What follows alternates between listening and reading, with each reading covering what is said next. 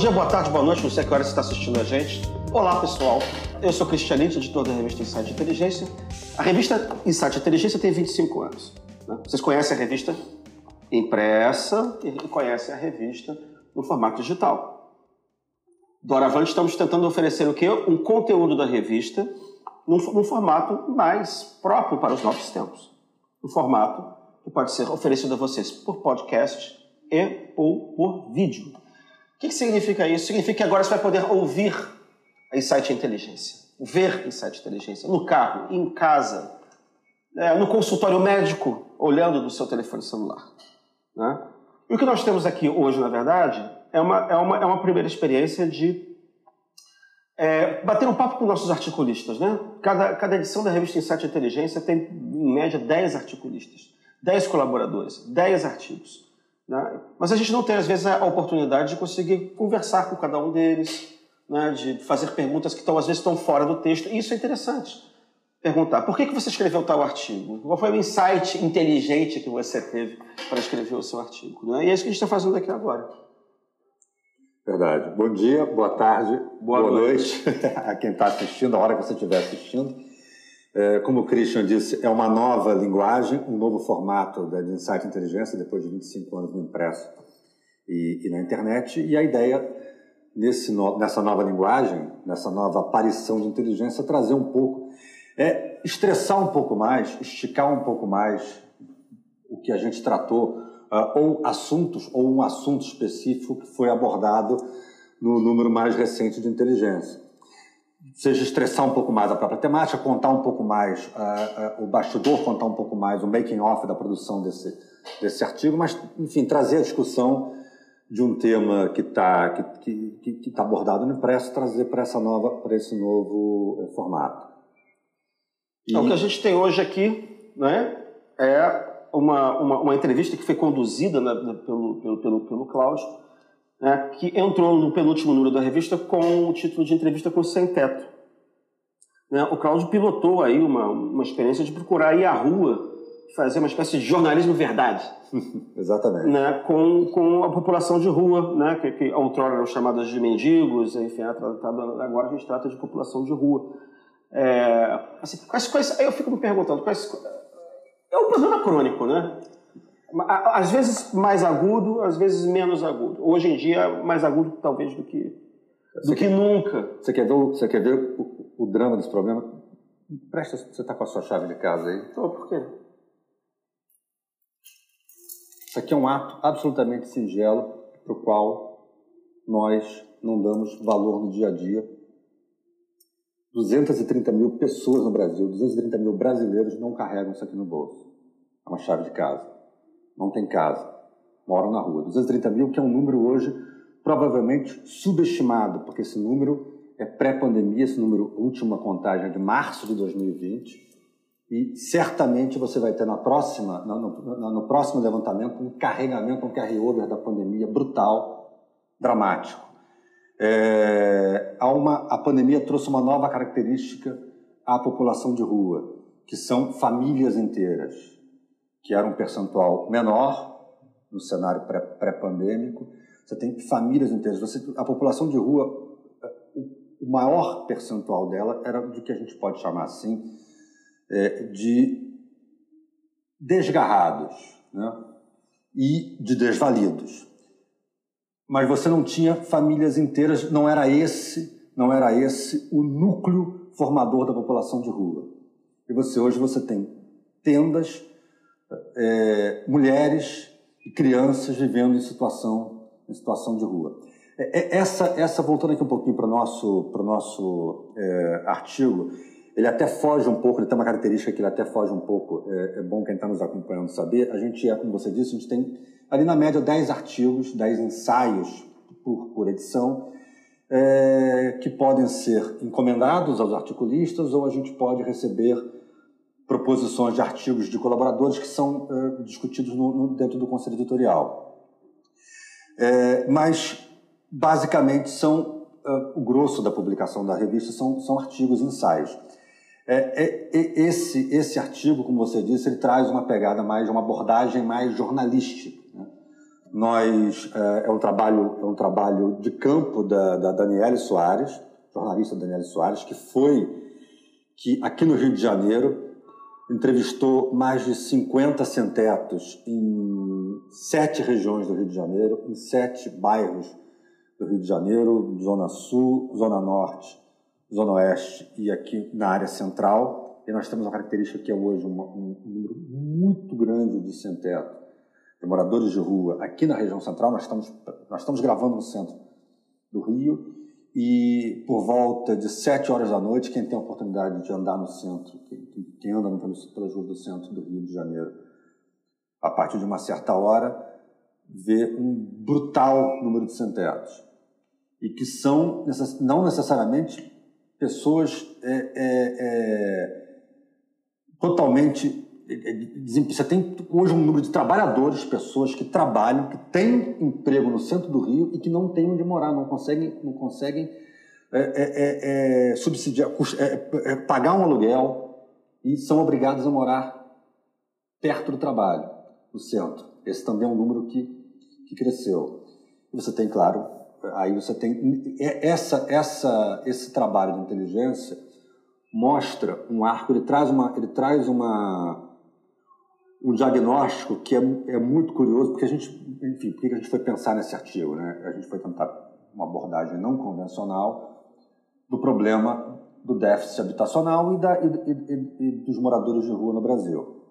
E é lógico que o maior volume é, você tem aí questões de ordem econômica, é, dramaticamente o maior motivo para haver população de rua, desemprego altíssimo, mas você tem também, no meio, nesse universo da população de rua, é, e é importante, ao ler esse artigo e ao, e ao acompanhar esse trabalho de campo, é, que às vezes é uma escolha, às vezes talvez a escolha de quem não tem outra escolha. Você tem pessoas que, em situação de familiar uh, problemática, você tem dependentes químicos, né, drogas e alcoolismo. Esse é um, esse é um motivador muito forte para que pessoas acabem se desvencilhando, sendo, uh, sendo alijadas, sendo expurgadas do convívio familiar, ou elas próprias se expurguem do convívio familiar. Nós temos aqui um, um, um caso de um sem-teto com quem a Daniela conversou, que ele dizia, ele tinha, ele tinha, ele tinha emprego, ele tinha uma, ele tinha uma atividade laboral, ele, é, ele gastava dois, três mil reais por mês é, com, com, com, bebida, ele, ele diz isso, isso afastou da família, isso fez brigar com familiares, fez brigar com parentes. Ele tem, ele sabe onde os parentes moram, ele tem uma casa, ele tem filhos, mas ele mora na rua. Ele mora na rua, ele tem outra opção? Talvez não tenha outra opção. Mas ele não, ele não, ele não, é, ele não é um sem-teto do sem-teto clássico, não tem onde morar. Ele, em tese, tem onde morar, mas aí questões familiares o, o expurgaram para a rua.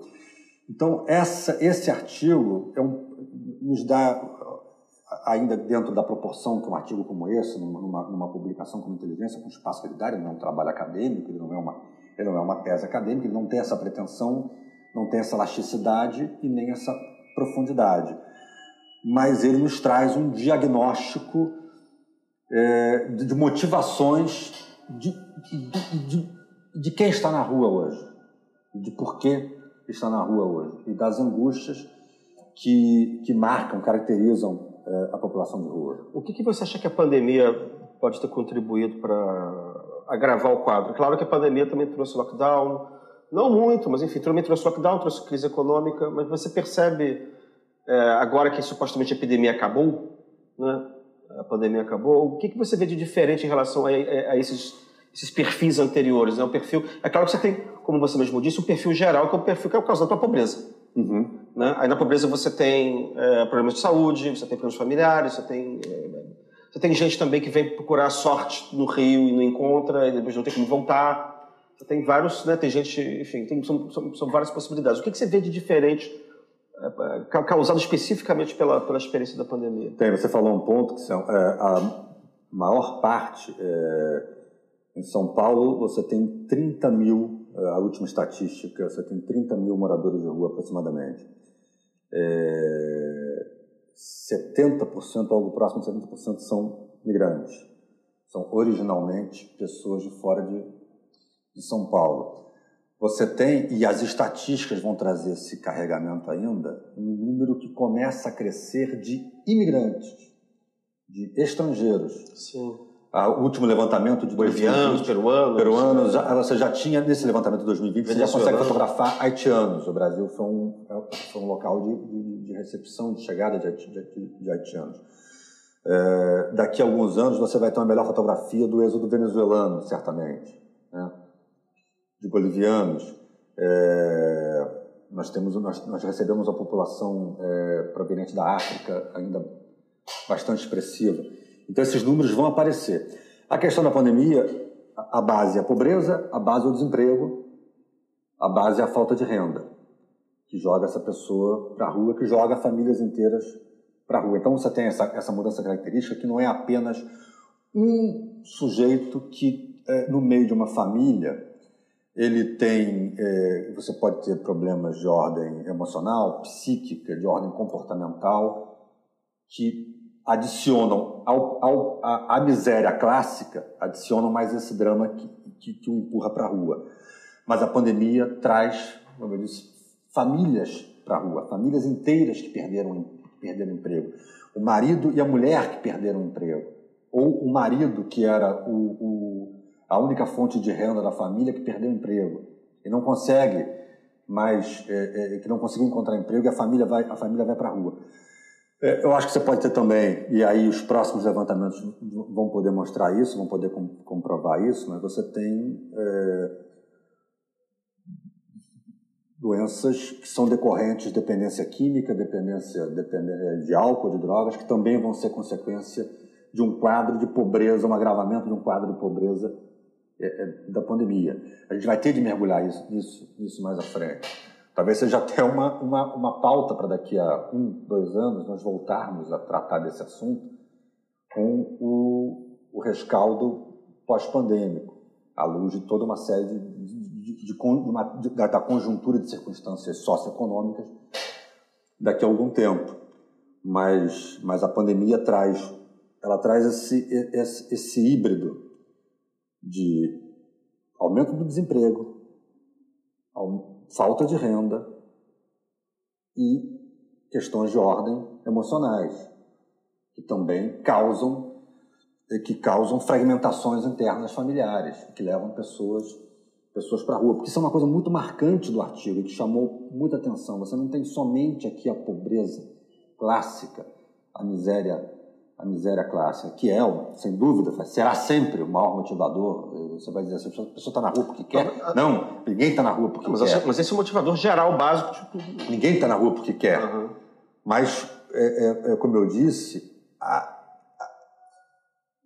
a, às vezes não, não, há outra alternativa, mesmo você tendo ali um local para morar, você não, não, você não tem outra alternativa para uma constituição familiar. Isso é uma coisa que chama muita atenção na, na na, nas entrevistas? É, vocês chegaram a sondar poderes públicos para saber quais são os tipos de política que estão possíveis de, de tentar minorar esse, esse mal? Não. Talvez fosse na hora de fazer um, um, um segundo, um segundo é, round?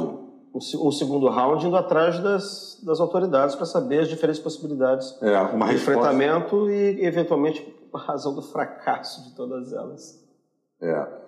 Porque isso, como você disse, não é um problema que está só no Rio, isso é um problema que você tem em outras capitais, no Recife, São Paulo, notadamente, é uma coisa impressionante também. É, e aí você vai, você vai pensando é, do, das entrevistas, das conversas, e logicamente, como eu disse, foram, foram mais de 50 entrevistas por uma questão de espaço. É, a gente é, elencou, selecionou, fez uma, fez uma seleta de algumas. É, e tem é, respostas muito marcantes, tem um grau de consciência de algumas, de algumas pessoas é, com relação, obviamente, à sua, à sua pobreza, isso não precisa ser dito, mas um grau de consciência é, com processos autodestrutivos, é, com, questões de ordem comportamental, psíquica, isso, isso marca muito, porque aí isso mostra um segundo problema que não é só o déficit habitacional. E, e hoje nós estamos aí com algo na casa de 6 milhões de, déficit nosso é de 6 milhões de residências. É, mas mostra um outro drama, uma outra, um outro síndico ausente, uma outra falta do Estado, que são políticas para atender dependentes químicos. É, você tem. Eu não, eu não conheço, assim, é, é, aí é uma coisa para a gente pesquisar, mas o, Brasil tem uma coisa, as grandes cidades brasileiras institucionalizou e trata e normalizou um espaço público para concentrar dependentes químicos. Nós convivemos com as cracolândias como se elas fossem nome de praça. É. Você vai onde? Não, eu vou ali, eu vou. Você vai, você vai para onde? Você vai pela rua tal? Não, eu vou passar, eu vou pela Cracolândia. Você também podia ser pela, pelo Largo da Carioca. É, é, é engraçado porque, porque, de certa maneira, a gente já fez isso, pelo menos no Rio, você tem o camelódromo.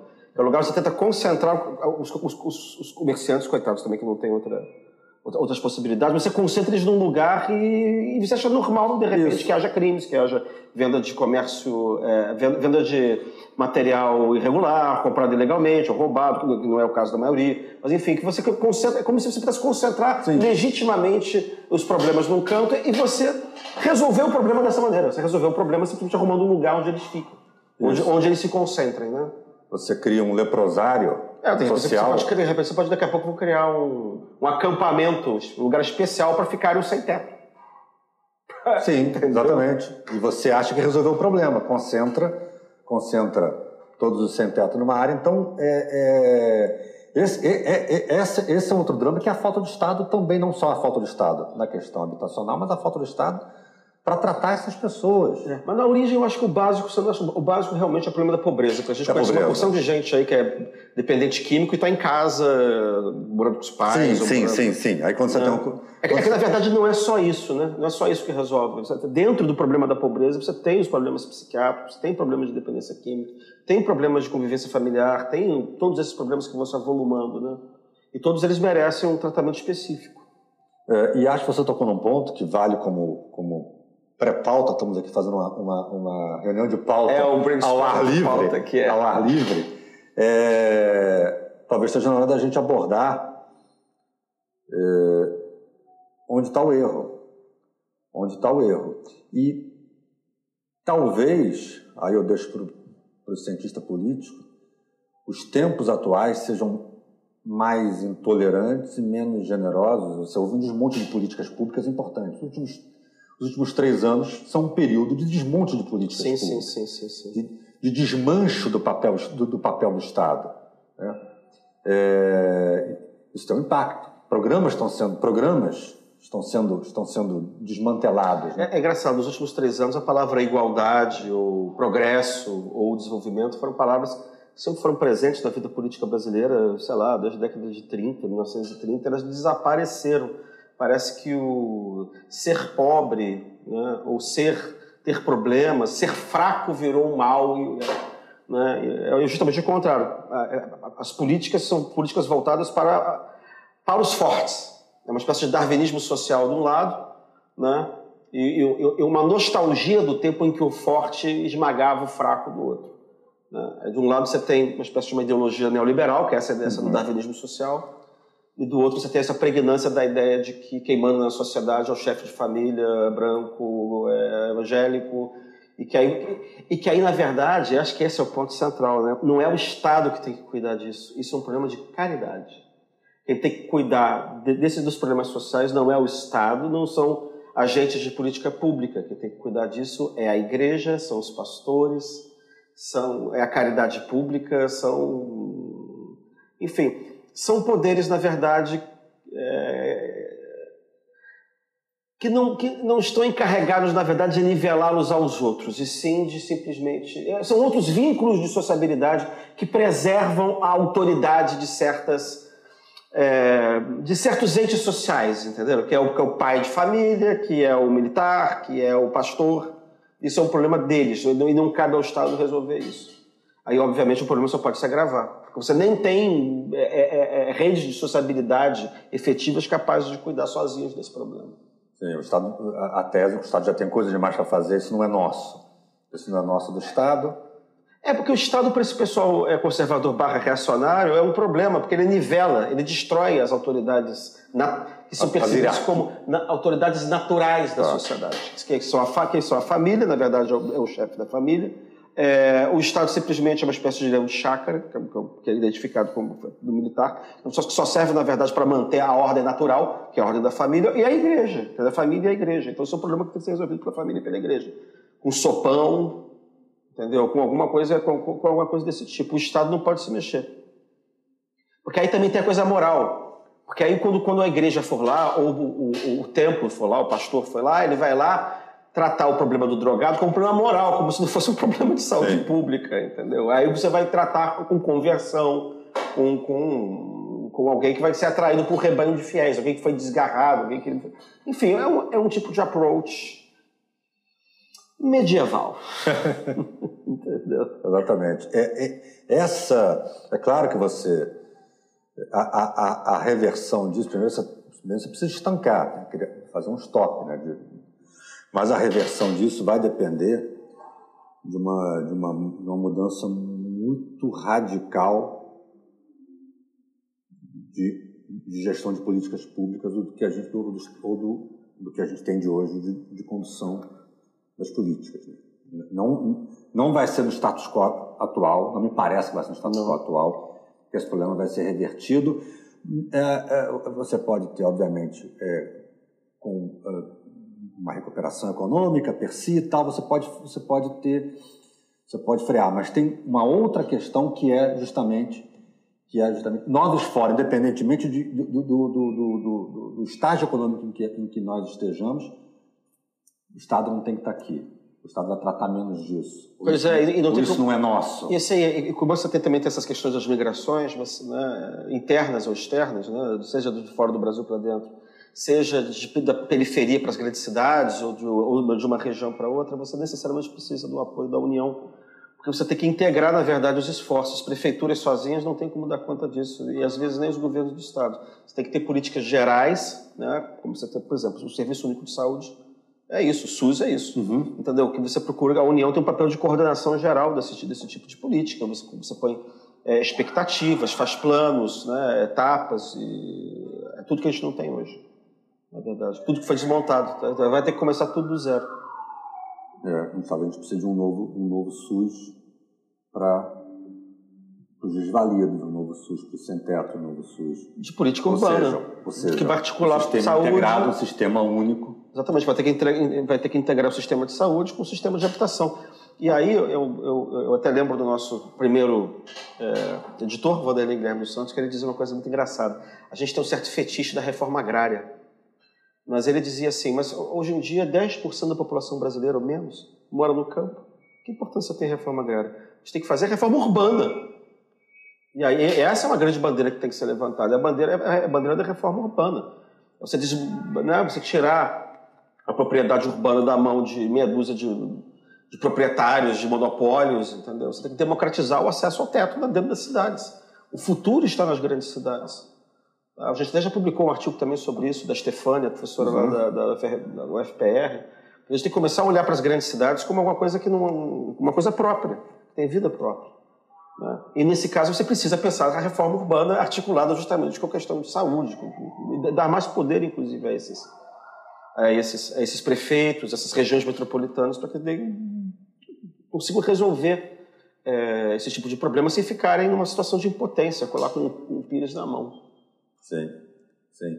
Bom, pensamos aqui, para além de discutir o já feito, pensamos aqui em, em pautas, abordagens, temas que a gente pode pode trazer para as próximas edições. Mas aí, como, como foi você que organizou esse, quem, né? A galinha que canta que pôs o ovo, vá trabalhar, vagabundo!